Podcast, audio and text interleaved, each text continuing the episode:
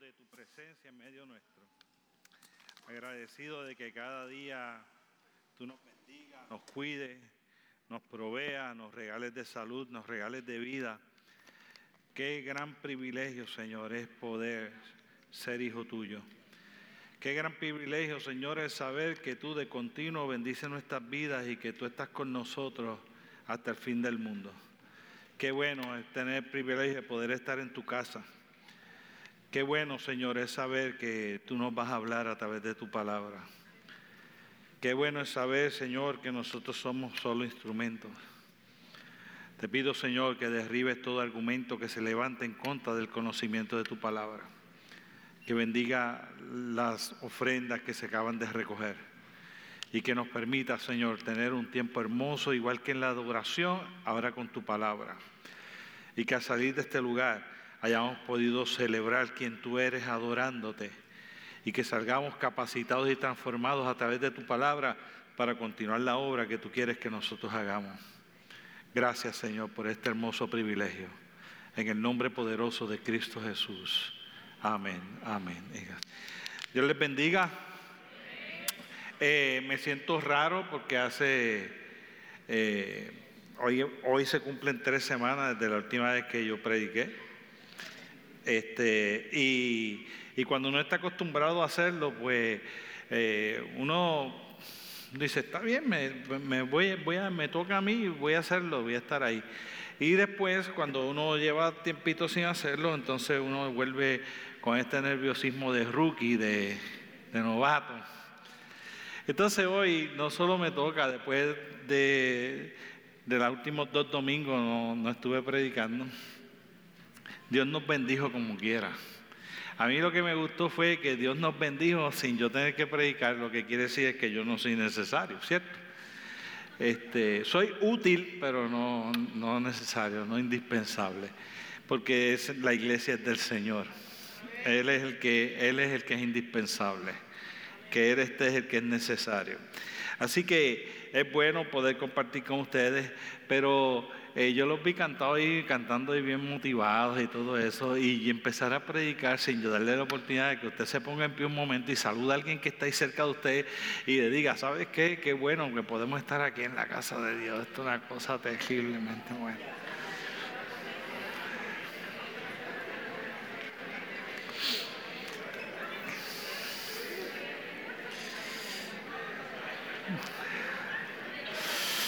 Si usted tiene cerca a alguien que nos visita, dígale, especialmente, especialmente a ti, qué bueno que estás con nosotros, qué bendición que puedes estar aquí.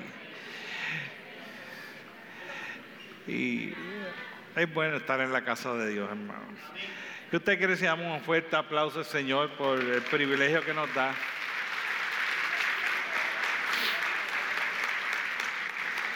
Usted sabe lo difícil lo difícil que es para algunas personas tan siquiera poder ir a la casa de Dios, tan siquiera poder cantar en sus propias casas alabanza o estudiar la palabra del Señor sin ser perseguido y sin que su vida esté en riesgo. Y nosotros tenemos este hermoso privilegio de que nosotros podemos estar en la casa de Dios sin correr riesgo, ¿no?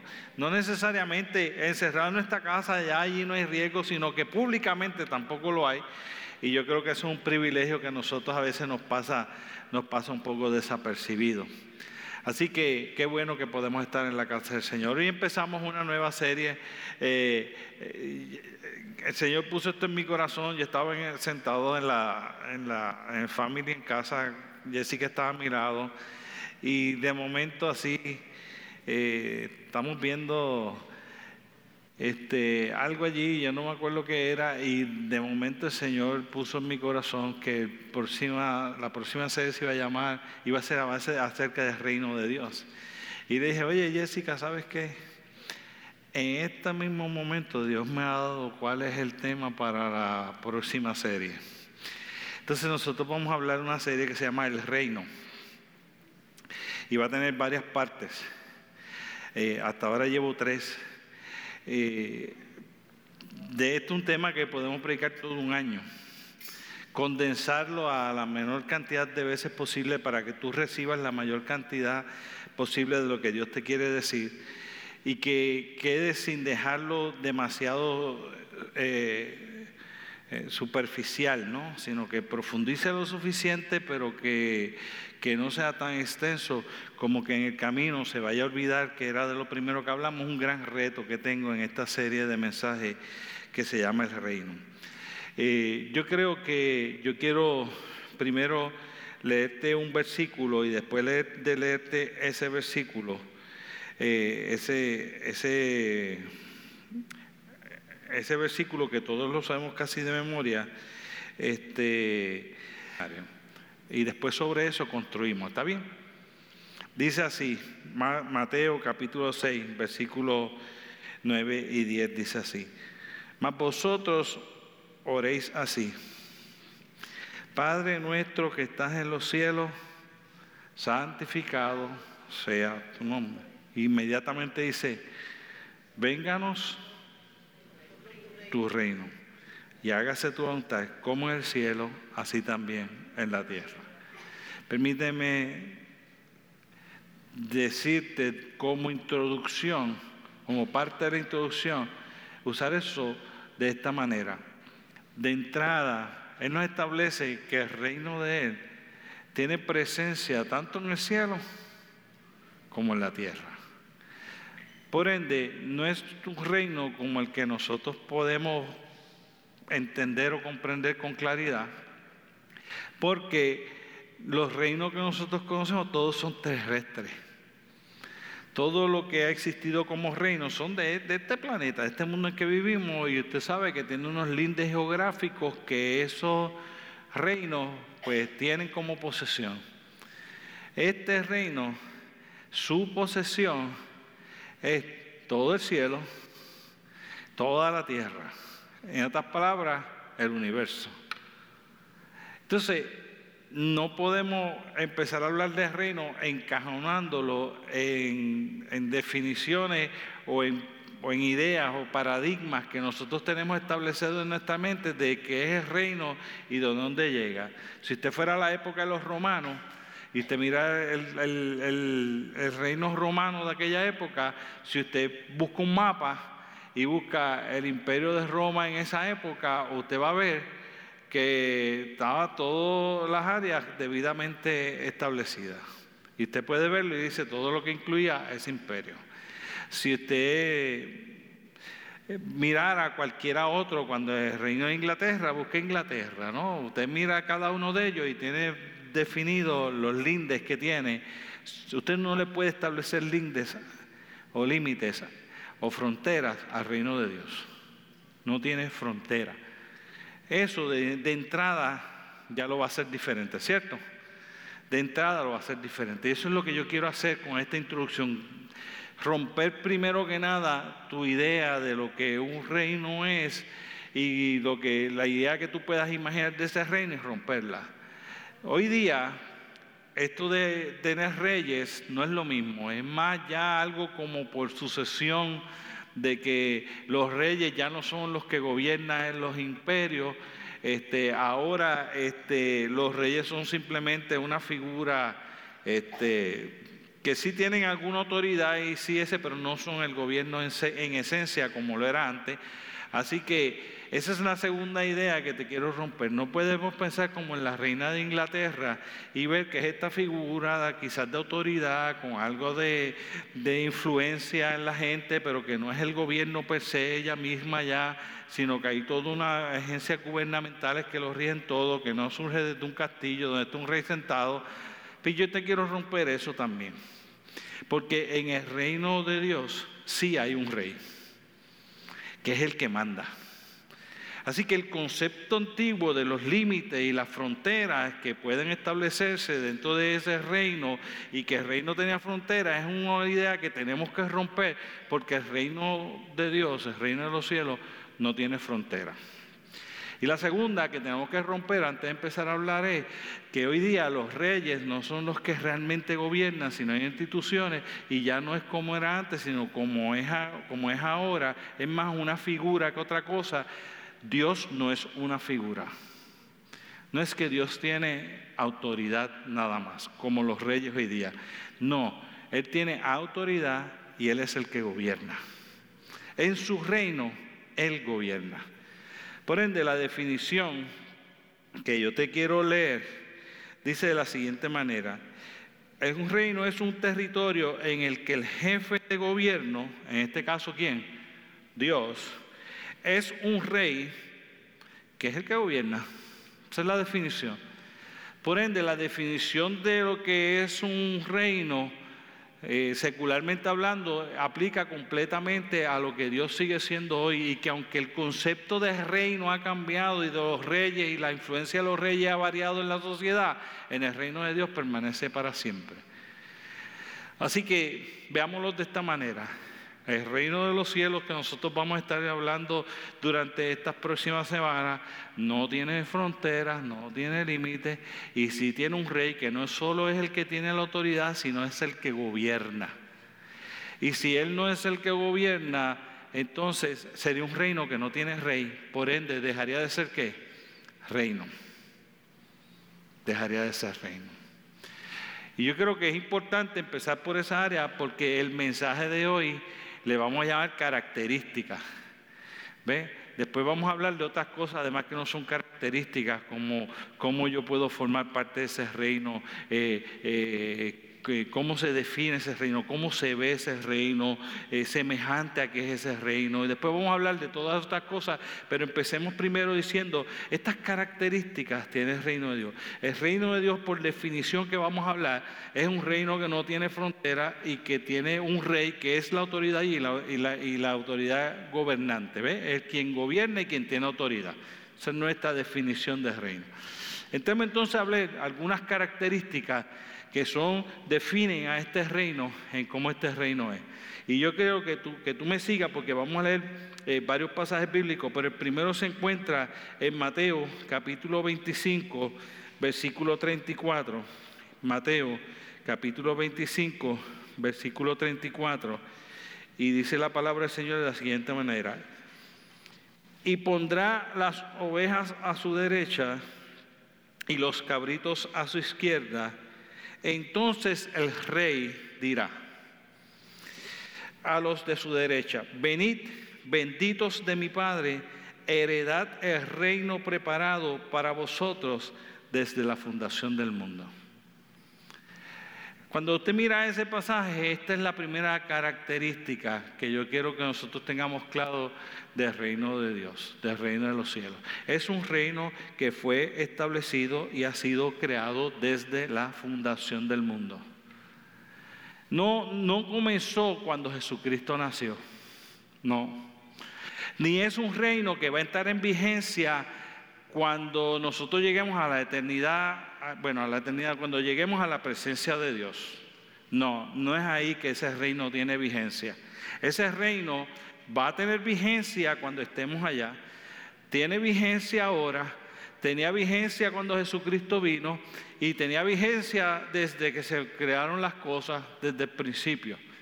Y eso es bien importante porque entonces cambia todo este eh, concepto inicial de que nosotros nos hacemos de la idea de que nosotros venimos a Jesucristo y que nosotros vamos a reinar junto con Él y porque nosotros vayamos a reinar junto con Él, pues eso quiere decir que ese reino empieza cuando yo llegue allá. No, no.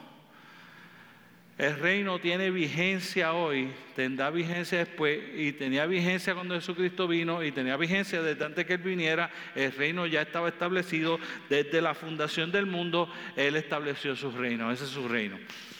Y ese reino estableció quién es su rey. Y por ende, nosotros tenemos que ver que ese reino está desde la fundación del mundo. Y, y si usted buscara en Lucas capítulo 1, versículo 33-34 eh, dice de la siguiente manera.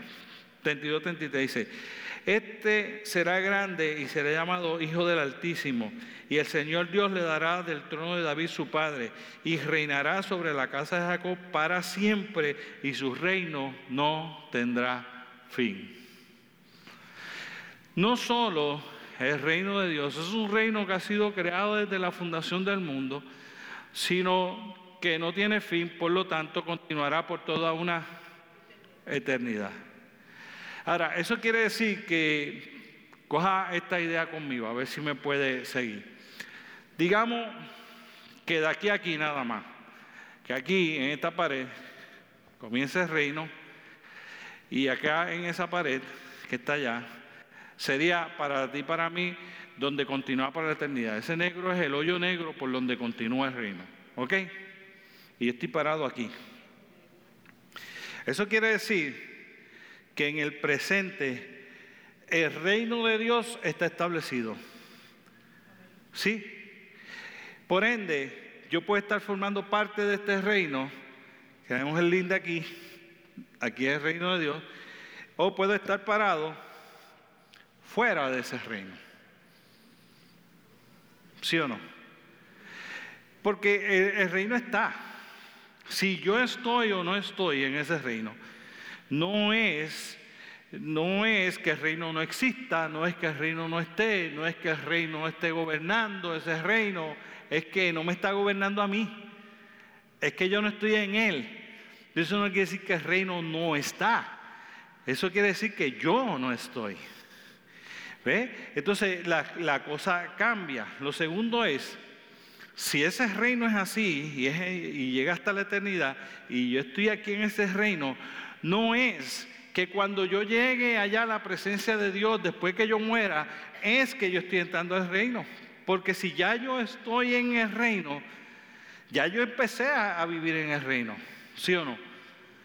Eso quiere decir, las únicas dos alternativas reales que hay es, o yo no estoy en el reino, o yo estoy en el reino pero no hizo dicha cosa de que ya yo tomé una decisión por Dios y entonces en la eternidad ya, cuando me muera, yo voy a empezar en el reino. No. Una vez tú creíste en el Señor Jesucristo, tú decidiste entrar a su reino. ¿Estamos claros? Eso es bien importante que lo podamos entender, porque si yo decidí entrar en su reino, quiere decir varias cosas. Si aquí no está su reino y aquí está su reino, y yo estoy aquí, Él no me gobierna, pero si yo estoy aquí, Él me gobierna.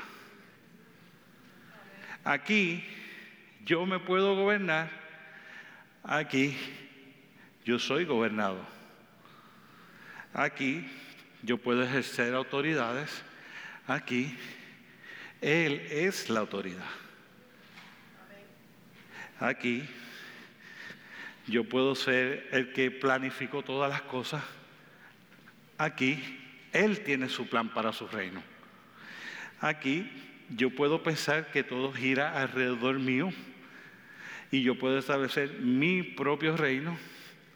Aquí yo me tengo que insertar en lo que es su reino, su plan, su administración, su idea, porque Él es el que lo establece en su reino y yo comienzo a hacer solo que parte de ese reino.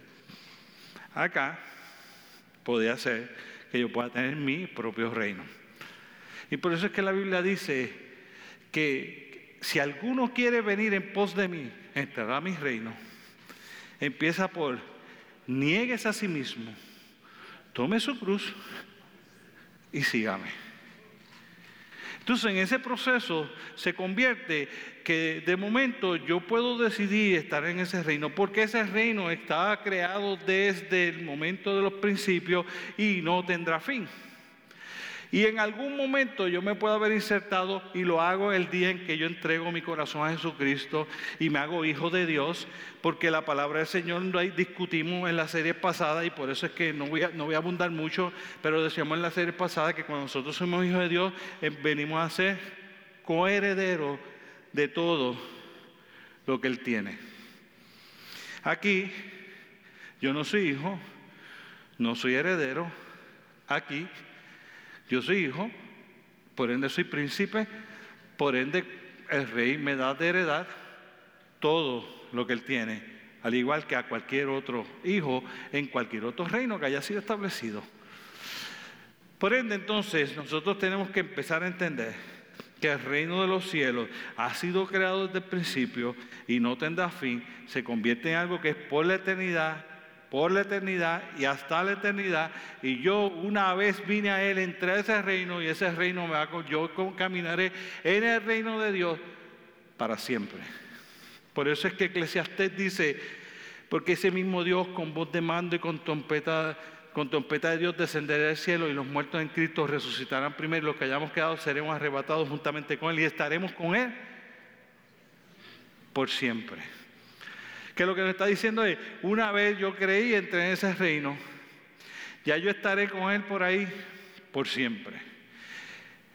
Yo quiero decirle porque eso es importante. Porque entonces nosotros tenemos que entender las características que se van dando de esa realidad para que nosotros podamos entender y poder comprender cómo es que nosotros estamos formando parte o vamos a formar parte y cómo es ese reino y qué importancia debe tener eso para cada una de nuestras vidas. Porque si nos olvidamos de eso, nos enfocamos en el reino terrenal. Y si nos enfocamos en el reino terrenal, no estamos enfocados en el reino de Dios. Escucha por un momento entonces la segunda característica. Ese reino una vez estuvo bien alejado y no estaba presente para nosotros o no estaba lo suficientemente accesible. Mateo capítulo 3 versículo 2 dice, y diciendo, arrepentíos porque el reino de los cielos se ha acercado. Así se acercó. Dios envió a Jesucristo y Jesucristo murió en la cruz del Calvario y después que había sido creado acá, en algún momento en este reino, Dios se hizo ya presente en el hombre y no se quedó al otro lado de la moneda. No se quedó donde Él estaba en la eternidad antes de que eso creara y no se quedó al principio cuando formó ese reino. En algún momento en que ese reino ya estaba funcionando, ese reino de los cielos se acercó enviando a Jesucristo, el Hijo de Dios, nuestros hermanos si somos hijos de Dios y nosotros coherederos con nosotros de toda la grandeza en gloria, pero Él vino a establecer las cosas claras y a decirle, el reino de Dios se ha acercado y lo que quiso decirle a la gente, tú puedes formar parte de ese reino.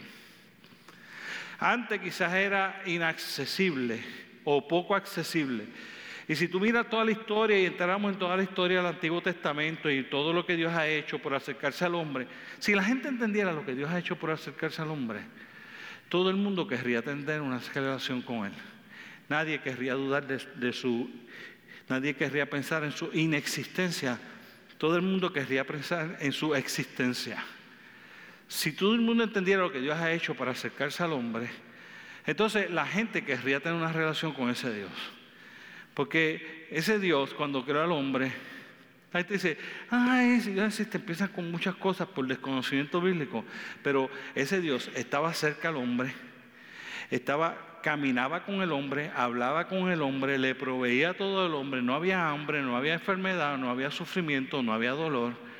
Así que es un desconocimiento completo bíblico de que Dios permite, no, Dios no permite, el hombre decide. El hombre decidió. Dios creó al hombre y lo puso allí y le dijo, ahí tienes, puedes comer de todo lo que hay gratis. Puedes beber de todo lo que hay gratis. No tienes que usar ropa, no experimentas enfermedad, no experimentas muerte. Ese fue lo que ese Dios amoroso que nos creó, nos creó para esa circunstancia. Obviamente no nos creó para las que tenemos que vivir, pero nos creó para esas circunstancias que sí eran las que Él quería que nosotros experimentáramos. El hombre peca, el hombre se aleja de Dios y entonces el hombre empieza a caminar fuera de ese reino de Dios. Jesucristo entra y llega y le dice, el reino de los cielos se ha acercado, si tú aceptas y crees en mí y te acercas a mí y me ves como que yo puedo ser el Señor de tu vida, entonces yo te invito a que vengas y formes parte de mi reino de nuevo. Y el Señor vino a restaurar todas las relaciones de las cosas y entonces restableció la relación tuya y mía con Él y nos da la capacidad de que el reino de los cielos dejó de ser algo inaccesible. Entonces nosotros tenemos que preguntar, arrepiéntete porque a través del arrepentimiento tú te puedes encontrar con el Señor Jesucristo y el reino de los cielos se te hace cerca. Está tan cerca como una decisión.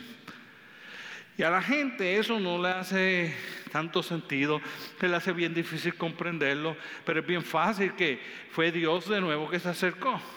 Y lo intentó de varias maneras. Después envió, cuando el hombre pecó, después entonces envió que si el hombre se podía acercar de él en el eh, a través del sacrificio. Después se hizo presente a través de una columna de fuego, de una nube que los tapaba por el día y los dirigía. Vino el arca del pacto, él se depositaba dentro del arca del pacto. Después fue el monte y allá en el monte la gloria de Jehová descendía sobre aquel monte y todo el mundo veía que Moisés hablaba con Dios. Y cada vez Dios se ha tratado de ser cercano al hombre, cercano al hombre, proveyendo maneras alternativas que el hombre puede conocerle a Él, puede acercarse a Él nuevamente. Todo lo que Dios ha querido es que esa división el hombre la creó. Y Dios creó el medio para que este reino quede cerca del hombre de nuevo y tiene un nombre que es sobre todo nombre. Y es el nombre de Jesucristo. Y a través de ese nombre de Jesucristo es el puente que me lleva a mí de aquí a estar en el reino con Él de nuevo.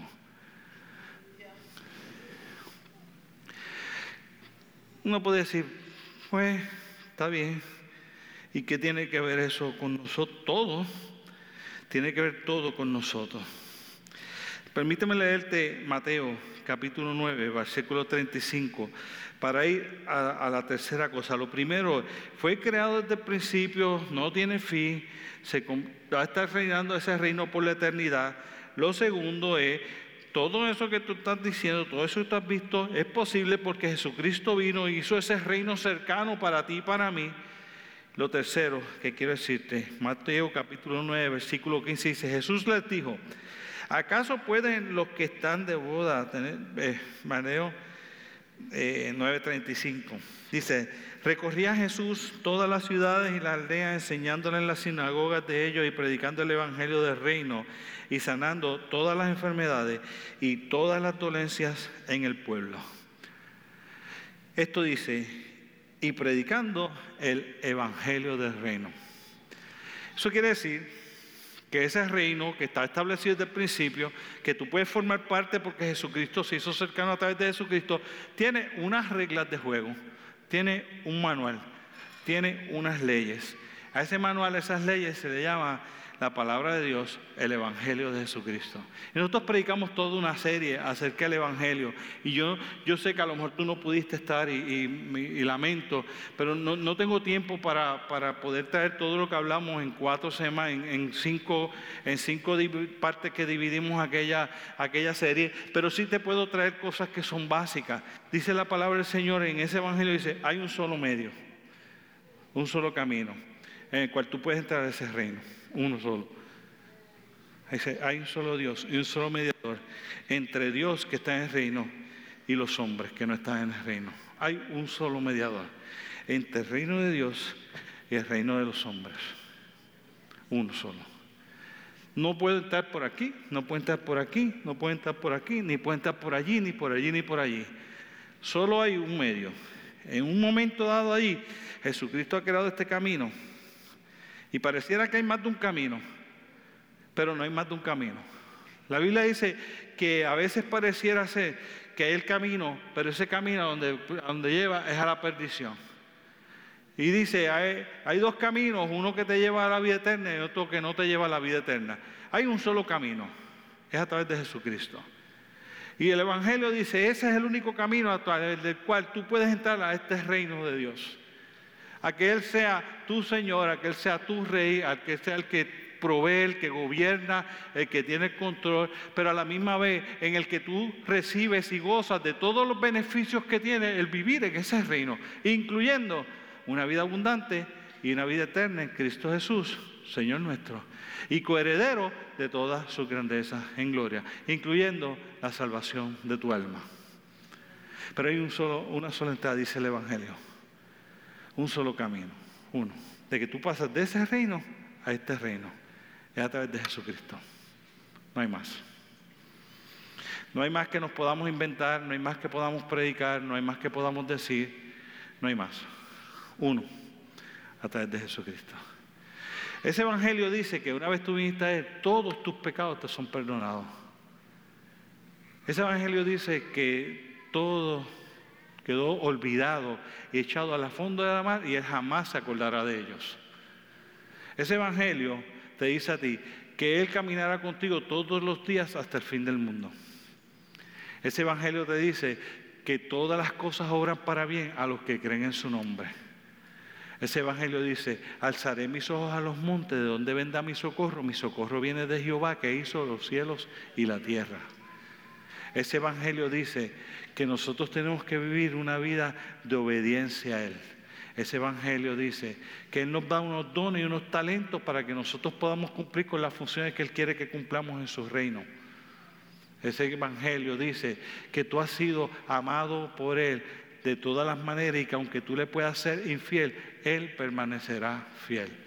Ese Evangelio dice que Él va a preparar lugar para nosotros para que donde Él está nosotros en algún momento también podamos estar.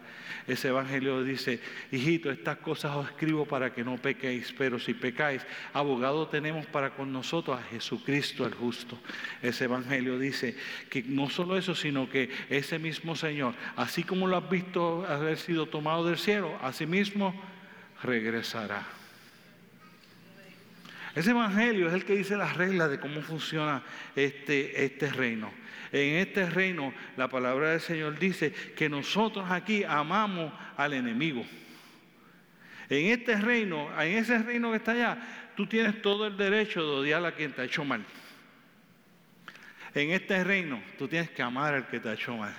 En este reino tú puedes tomar la decisión de no perdonar.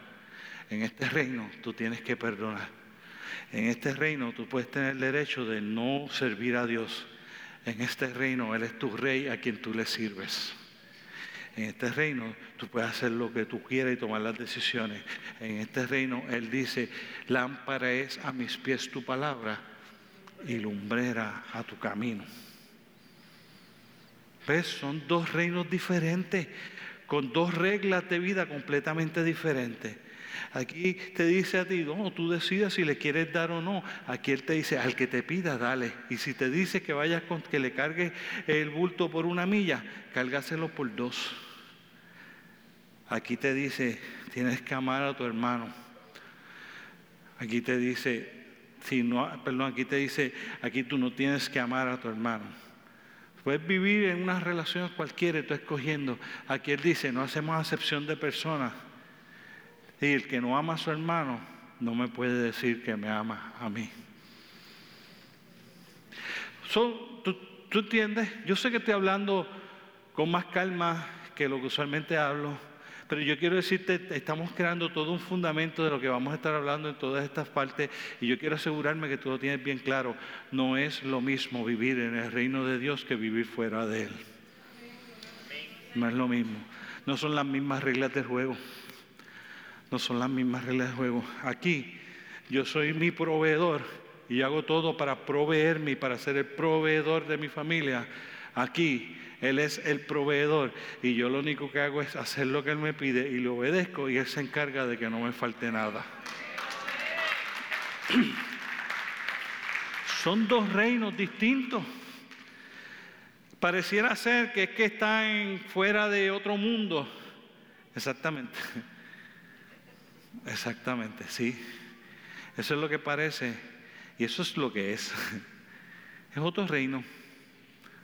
No está dentro de los lindes del reino que nosotros creamos, con las características que nosotros creamos. No los rigen las mismas normas que nos rigen a nosotros.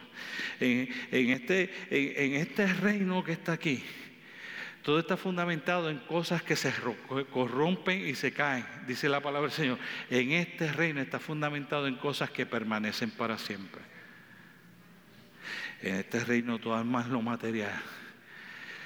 En este reino tú lo amas a Él. Y, yo creo que nosotros no... Yo llevo 19 años de pastor. Nunca he predicado del reino de Dios de esta manera. 19 años. Nunca he predicado del reino de esta manera. Y lo lamento en lo profundo de mi corazón. Porque a veces se nos olvida que si nosotros venimos a Jesucristo, nosotros decidimos entrar a un reino diferente.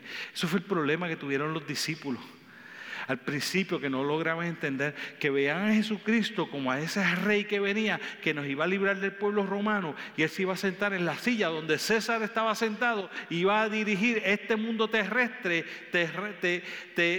terriblemente corrupto y él iba a encargarse de que el pueblo de Israel tuviera el lugar que se merece. Entonces vino y a los suyos vino y los suyos no les recibieron, mas luego él cedió a los gentiles y a los griegos y de momento él estableció un, reino que no tiene, no tiene generaciones, no tiene sexo, no tiene clase social, no tiene preparación académica que defina. Este mundo es segregario.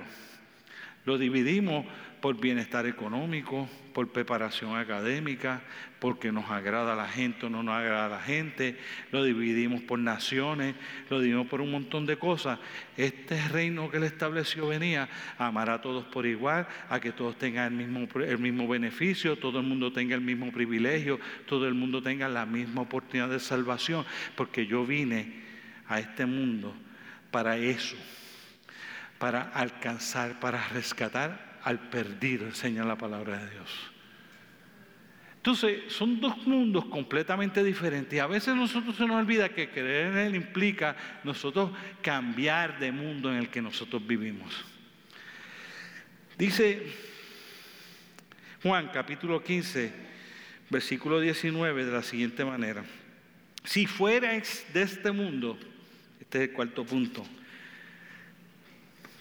si fuerais de este mundo, el mundo amaría lo suyo. ¿Qué quiere decir? Si tú fueras de este mundo, como eres de este mundo en el que vivimos, si tú fueras de este mundo, el mundo te amaría, porque tú eres parte de ese mundo. Dice, pero, porque no soy de este mundo, en otras palabras, pertenecemos a otro reino, ¿cierto? Como no somos de ese mundo, pertenecemos a otro reino, antes yo los elegí del mundo, por eso el mundo los aborrecerá. Esto es lo que sucede. Cuando tú entres a este reino, la gente va a pensar que que tú te quieres sentir que eres mejor, pero desde aquí que tú estás mirando para allá, tú no te sientes mejor. Pero el que está allá se siente que tú piensas que tú eres mejor que ellos. Pero tú no eres mejor ni yo soy mejor que otro ser humano, ¿cierto? Usted y yo sabemos eso, ¿no? Eso es fácil de saber. ¿Cuánto pagó, qué pagó Dios por tu vida? ¿Qué pagó? ¿Cuál fue el precio? Su muerte en la cruz del Calvario, ¿cierto? Eso pagó Jesucristo por tu vida. ¿Qué pagó por el que, por el que no ha creído en Él? El mismo precio, ¿cierto? ¿Quién vale más? Nadie. Todos valemos lo mismo. Lo que pasa no es que uno valga más o otro valga menos, es que estamos viviendo en mundos distintos. Ayer yo estaba viendo una película, ayer fue Jessica, que vimos la película del tiempo, en que se llama, yo no sé si usted la ha visto o no, pero se llama eh, Trampa de Tiempo. Y está en una cueva donde el tiempo corre mucho más lento que lo que corre fuera de la cueva. Y cada vez que alguno de ellos salía, había pasado tanto tiempo que era un mundo diferente. ¿Me entienden lo que quiero decir? Son mundos diferentes y para la gente va a parecer que es que uno que quiere ser mejor o la gente empieza a sentirse juzgada por nosotros. Y no es que yo estoy juzgando, es que yo estoy viviendo desde unos valores, unos principios que son diferentes. Eso yo no estoy juzgando porque yo, la Biblia me dice que yo no juzgue. Yo no juzgo, simplemente yo veo la vida de una manera diferente porque yo la veo desde el reino de Dios y no la veo desde el reino de los hombres porque nosotros no somos de este mundo. ¿Sabe qué dice la Biblia? Si nos aceptan demasiado, entonces nosotros tenemos que tener cuidado. Si nos aceptan demasiado, hay algo raro, porque la Biblia dice que los que pertenecen al reino de Él son aborrecidos por los que no pertenecen al reino de Él. Y nosotros queremos criar a nuestros hijos para que puedan vivir en esta sociedad. No, usted tiene que criar a sus hijos para que puedan vivir en el reino de Dios, no en esta sociedad. Criar a los hijos para vivir en esta sociedad es que criar a los hijos para que vivan en el reino de este mundo. Criar a los hijos para que vivan en el reino de Dios es otros 20 pesos. Y no coexisten en, como reino coexisten en este mismo planeta mientras nosotros estemos aquí. Pero cuando nosotros muramos, este reino se queda y yo sigo formando parte del otro reino. Del reino que estaba establecido al que yo pertenezco, que aunque compartimos en la misma globo terráqueo, no son el mismo reino. Yo no pertenezco a ese reino. Eso es bien sencillo. Si usted era de Babilonia, pertenecía a un reino. A un reino. Si usted era judío, pertenecía a otro. Y cuando el reino de Babilonia, Dios lo usa para invadir el pueblo judío, pues coge el pueblo judío y lo deshace como reino, lo desbarata como reino.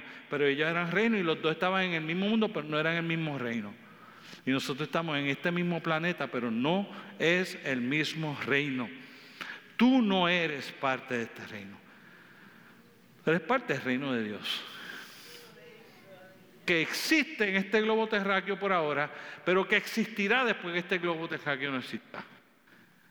Que tú tienes unas normas aquí, que son hay otras normas allá, y que algunas de ellas son iguales y se parecen, pero que el día que tú tengas que decidir entre las de este mundo y este mundo, tú escogerás las de este y desecharás ese, porque ese no es el reino, eh, no está aquí, a ti te gobierna, donde está que te gobierna es en este reino. Por ende, yo no soy de ese reino, yo soy del reino de Dios, y como soy del reino de Dios, la gente me va a aborrecer.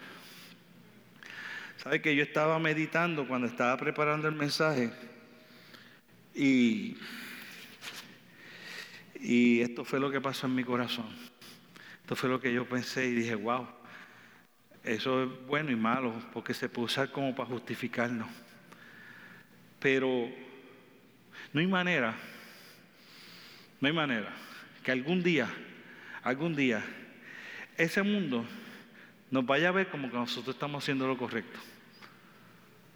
No hay manera. No hay manera. Que nos vaya a ver como que nosotros estamos haciendo lo correcto. Porque yo ver que nosotros estamos haciendo lo correcto implicaría que. ¿Qué qué? Alto. ¿Qué qué? Aceptar que ellos le están haciendo mal.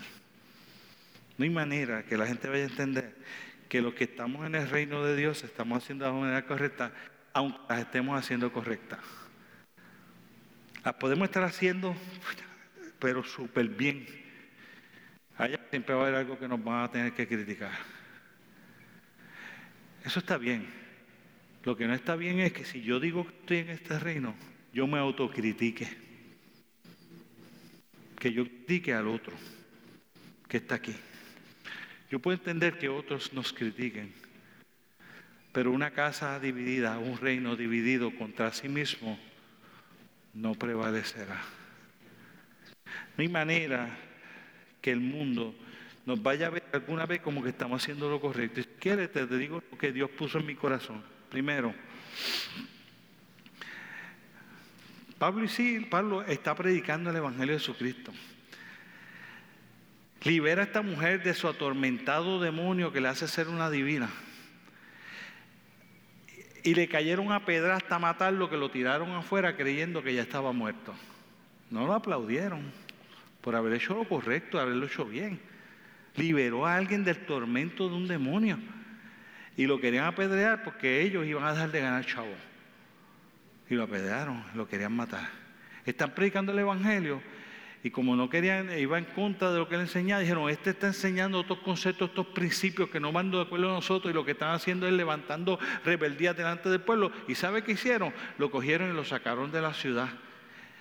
¿Sabe qué hicieron? Los cogían a los discípulos y los llevaban y les decían, no queremos que salga y que no prediques más. Y, ellos no estaban haciendo lo malo, lo estaban haciendo bien, correctamente, haciendo lo que Dios quería que ellos hicieran. ¿Sabe qué hizo Esteban cuando estaba predicando y dijo, veo los cielos abiertos y al Hijo del Hombre sentado a la diestra de Dios Padre? Y la gente no entró en bendición. Y era verdad que estaba viendo el reino abierto y el cielo abierto y el reino de Dios y Dios sentado a la diestra del Padre y lo apedrearon hasta matarlo. ¿Sabe qué hicieron con Dios cuando se hizo hombre y vino para tratar de salvar al mundo? Lo clavaron en una cruz. Y nosotros queremos encajar en este mundo. No puedes. No si estás viviendo en este reino. Si estás viviendo en este reino, te va a aborrecer. Ese es el precio hay que pagar. Y yo creo que nosotros como iglesia, y no hablo de así, hablo del pueblo cristiano, tenemos que tratar de dejar de ser parte del reino de este mundo y empezar a querer ser parte del reino de Dios, aunque eso implique que, especialmente sabiendo que va a implicar que nunca vamos a encajar. ¿Qué tiene en común, dice la Biblia? La luz con las tinieblas. ¿Sabe qué pasa si nosotros apagamos todas estas luces? Se queda oscuro. ¿Sabe qué pasa si prendemos todas estas luces? Se queda claro. ¿Y qué pasó con las tinieblas? No están, porque la luz echa fuera las tinieblas. Y nos compara a los que vivimos en este mundo como que vivimos en la luz. Y cuando no vivimos en ese mundo nos dice que vivimos en tinieblas. ¿Cómo es posible que yo camine por este mundo, aunque no sea parte de este mundo, como dice la Biblia, y las tinieblas no sean lo que son afectadas? No voy a encajar. ¿Por qué? Porque si te va por un bosque oscuro y lleva una antorcha de una luz y esta es la única luz en esa antorcha, el círculo por donde esa antorcha alumbra tiene luz, pero todo lo demás sigue en tinieblas. Y la luz y la tiniebla no pueden encajar. Tampoco para encajar se tendría que, que apagar la luz o las tinieblas convertirse en luz. Si se apaga la luz, yo me convertí en tinieblas. O el mundo se convierte en luz, o yo me convierto en mundo, pero si no, no podemos encajar. Y como no podemos encajar, la gente nos va aborrecer.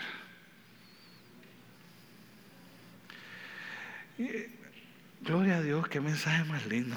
Voy a ser, voy, a ser aborrecido. Dice la palabra del Señor que algún día, cuando ese reino pase a otro nivel, mi rey me dirá, bien, buen siervo y fiel. En lo poco fuiste fiel en lo mucho te pondré. Entra y gózate con tu Señor. Filipenses capítulo, termino con esto, este cuarto y último punto. Filipenses capítulo 3, versículo 20 nos habla entonces en, esa, en, esa, en eso de que nosotros estamos en este mundo, pero no somos en este mundo. En Filipenses nos dice de esta manera, mas nuestra ciudadanía está en los cielos de donde también esperamos al Salvador, al Señor Jesucristo. Ahora entendamos esto lo que dice. Yo sé, nosotros entendemos más de, nosotros hablamos más de ciudadanía que ningún otro país del mundo. Hay, hay más que ningún otro país del mundo. Usted puede ir a cualquier país en Europa y nadie está pendiente si tú eres español o eres francés. Tú eres de donde eres, pues a nadie más le importa. Pero acá nosotros ligamos la ciudadanía a otras cosas que le damos mucho valor. Unimos a la ciudadanía a que puedo tener más flexibilidad para viajar. Añadimos la ciudadanía a que tenemos eh, más derechos a unos beneficios económicos. Y no es que atesoramos la ciudadanía. Hay gente que atesora la ciudadanía, que está dispuesto a dar su vida por esa ciudadanía, aunque no le diera un peso, aunque no cualificara para ninguna ayuda, aunque no pudiera bajar a ningún lado del mundo, esa es la ciudadanía que esas personas quieren tener. ¿Ve? Esos son gente que aprecian la tesorería. Nosotros realmente no atesoramos tanto la ciudadanía esa que nosotros hablamos. Nosotros atesoramos lo que esa ciudadanía provee. ¿Sí o no? Que nos digan que nosotros vamos a tener otras relaciones más cercanas con eso y que aunque tengamos la ciudadanía no vamos a cualificar para ninguna ayuda ni para ninguno de los beneficios. Y nosotros decimos, para, para, que tampoco es así. Y está bien. Yo no estoy diciendo que se esté mal, que vaya a aclaración, yo no estoy criticando. Estoy diciendo que hay una ciudadanía que es aún más valiosa que esa. Que es la que nosotros, cuando estamos en el reino, nosotros debemos atesorar. Si yo atesoro más esa que la que provee el reino de los cielos, y estaré dispuesto a hacer más sacrificios por esa que por esta. Por las mismas razones. Porque es la que yo atesoro. Entonces, no puede haber una, una ciudadanía española que sea más atesorada que la ciudadanía del cielo. No puede haber una ciudadanía francesa que pueda ser más, entusiasmada que la ciudadanía del cielo. No puede haber una ciudadanía eh, dominicana que pueda ser más atesorada que la ciudadanía del cielo. No puede haber una ciudadanía de ningún país del mundo que sea más atesorada que la ciudadanía del cielo para aquel que vive en el reino de Dios, porque a mí lo que me define es el reino donde yo vivo, el reino a quien yo pertenezco. Yo pertenezco al reino de Dios porque crucé por el único camino, único puente. Cuando se acercó, yo aproveché esa oportunidad que se acercaba y empecé a formar parte de ese. Ya no formo parte de ese mundo, ahora formo parte de este reino y en este reino la ciudadanía que me define es la ciudadanía del cielo. Y yo la cuido y la atesoro porque me asegura esto. En esa ciudadanía, cuando yo tengo esa ciudadanía, yo sé que mi Salvador viene. Yo sé que mi Salvador viene. Y lo que me va a garantizar que yo me vaya con mi Salvador es mi ciudadanía del reino. No es la otra ciudadanía que yo pueda tener. La que me va a asegurar que cuando mi Salvador venga, yo sea de los que formo parte de ese reino, es que yo tengo la ciudadanía de ese reino. Que esa ciudadanía que la palabra del Señor dice es alcanzada cuando yo creo en Jesucristo y el sello del Espíritu Santo que viene sobre nosotros y que mi nombre es escrito en el libro de la vida.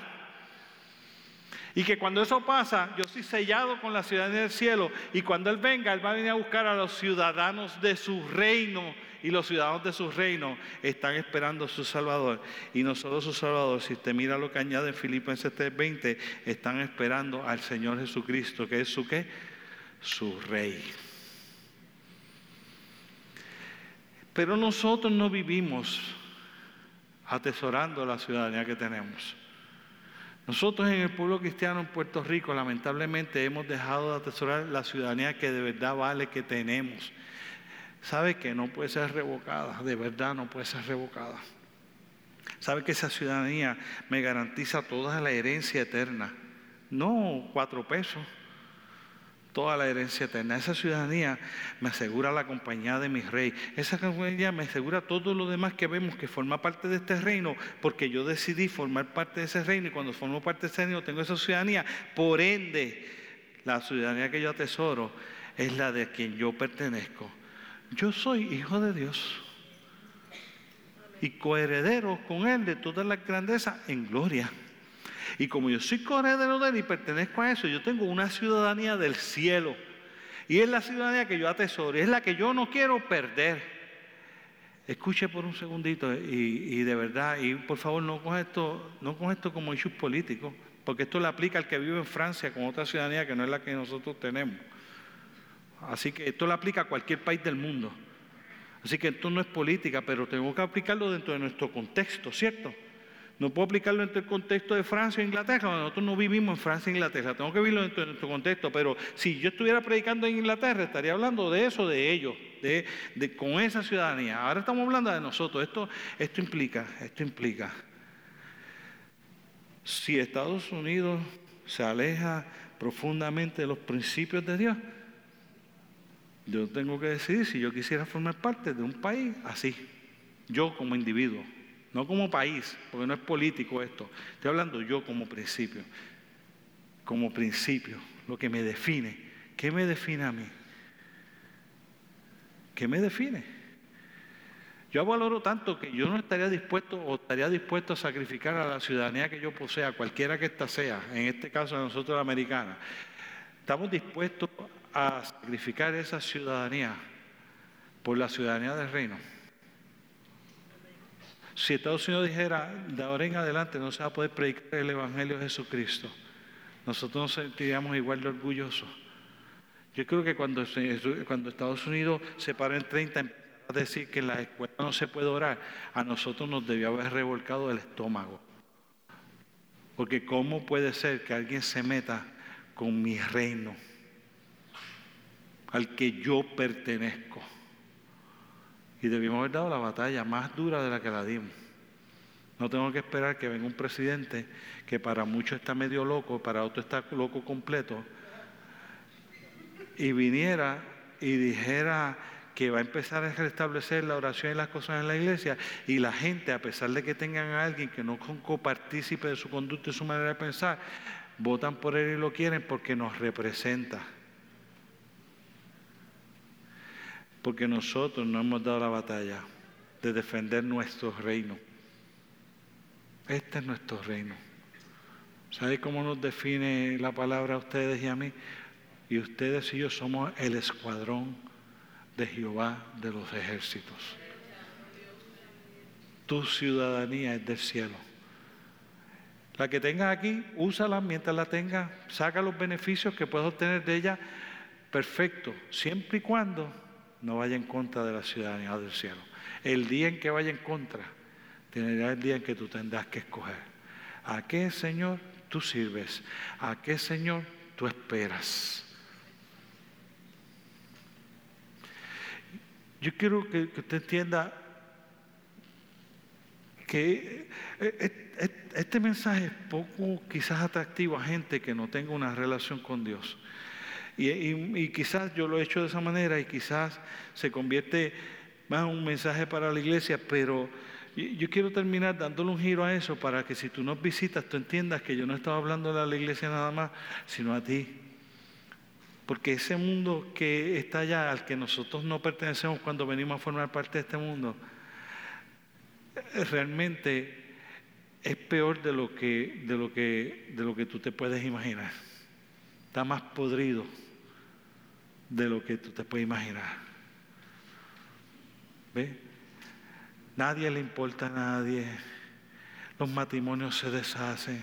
La droga nos embarga por todos lados maltrato en los hogares. Eh, yo sé que la gente dice, ah, la iglesia estaba... Yo cojo la iglesia como está, a pesar que yo creo que tenemos que mejorar, a vivir mejor en este reino. Yo cojo la iglesia como está, a esa sociedad como está. Alcoholizada, con drogas con una desesperación increíble, aumento porcentual en las depresiones, crisis económica, crisis familiares, dolor, angustia, persecución, odio, rencor. Eso está ahí. Yo a veces me siento que vivo en, una, en una burbuja. Y es verdad, vivo en una burbuja. Porque el reino de Dios no es así. Pues, yo no tengo problemas familiares, mis hijos me aman, yo los amo, nosotros nos amamos, nosotros nos cuidamos, Dios nos provee, estamos felices. Cuando tenemos angustia y tribulaciones, Dios interviene y nos da una profunda paz, una tranquilidad. Y a veces yo veo que la gente pareciera ser que el mundo se le está cayendo en pedazos. Y yo me pongo acá a mirar y yo no los puedo comprender. Yo sé lo que está pasando, pero no los puedo comprender porque hay una alternativa de un reino que no es así. No lo es. Quizás nosotros con nuestras imperfecciones venimos a este reino y lo dañamos un poco, pero no es así. Quizás tenga una que otra gente que no vive de acuerdo a como la dice la palabra, pero no todos viven como si no fuera de acuerdo a la palabra. Hay muchos que vivimos de acuerdo a ella. Hay muchos que amamos al prójimo, hay muchos que damos, hay muchos que cuidamos, hay muchos que sabemos extendernos, sabemos traficarnos, hay muchos que amamos a Dios con todo nuestro corazón, hay muchos que estamos dispuestos a hacer cualquier sacrificio por nuestro Señor y nuestro Rey. Hay muchos, hay otros que están en el reino que no lo están haciendo bien y, dañan la imagen que la gente pueda tener. Pero párate al lado de acá y mira el mundo en el que tú estás. Párate de aquí, desde mi mundo, desde este, desde este reino en el que yo vivo. Y mira el mundo que está allá. Esto es lo que yo veo, destrucción, soledad. Gente encerrada en sus casas, urbanizaciones cerrándose para que la gente no pueda entrar, porque vivo con miedo, inseguridades, temores. Ese es ese mundo. El reino de Dios no es así. El reino de Dios no es así. Porque aun cuando tú camines en este mundo y ella entonces te dice, tranquilo, ya yo lo vencí, aunque tengas aflicciones, ya yo lo vencí, estoy contigo. Y eso es lo que pasa cuando tú tienes la ciudadanía, porque a quien yo espero, en quien yo tengo mi confianza es en mi Salvador y mi Señor, porque en este reino Él es el Señor, Él es mi Salvador, es a Él a quien yo espero. Y mi ciudadanía me garantiza que yo estaré con Él por siempre.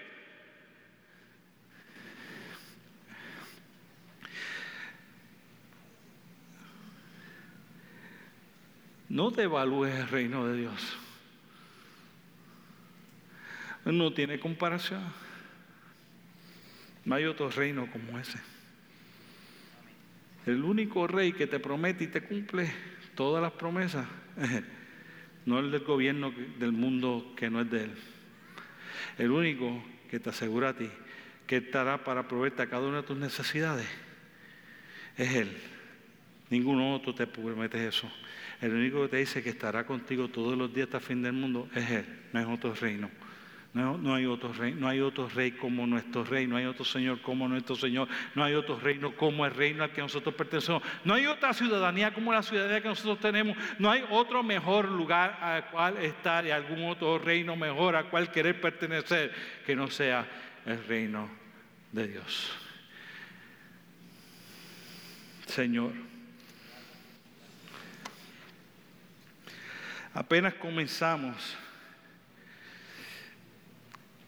Y sé que, porque he estado trabajando con eso, sé, Señor, que durante las próximas semanas tú vas a continuar hablándonos poderosamente. Que nos vas a continuar definiendo, valorando este reino, haciéndonos ver de una manera diferente para nosotros atesorarlo profundamente en nuestro corazón y vivir en este reino orgullosos de nuestra ciudadanía, de quien somos en ti. Dispuestos, Señor, a extender este reino a otros lares. Pero necesitamos, Señor, necesitamos que tú nos prepares. Que durante todos estos días y estas semanas, Señor, tú nos prepares para escuchar sobre tu reino que lo podamos internalizar, ver. Y que salir en estas semanas, cuando terminemos esta serie de mensajes, Señor, algo espectacular tú hayas hecho en cada uno de nosotros. Alguna gran formación de una manera especial y gloriosa. Aquellos que estén aquí que no han tomado una decisión por ti, que no han logrado cruzar a este reino, Señor. Yo te pido que ahí donde ellos están, ellos puedan decidir vivir en ese reino. Y que si alguno de ellos lo hace, Señor, que tú le des entrada grata al reino de los cielos. Yo te pido, Señor, que si ellos quieren tomar esa decisión ahí donde ellos están, sin levantar la mano, sin ponerse en pie, ellos contigo, Señor, ellos puedan pedir perdón por sus pecados y yo te pido que le perdones. Ellos puedan pedir entrada a tu reino y que tú se la otorgues. Que ellos puedan recibir de tu Espíritu Santo y que tú los selles y los transformes y que al salir por esa puerta no sean iguales. Dale la bienvenida a tu reino. Escribe su nombre en el libro de la vida. Y nosotros te agradecemos por haber hecho más grande nuestra familia de la fe al permitir que ellos se conviertan en hijos tuyos. Les bendecimos en el nombre de Jesús y bendecimos a toda nuestra congregación. Te pedimos que continúe guiándonos y dirigiéndonos. En el nombre poderoso de Cristo Jesús hemos orado. Amén y gracias.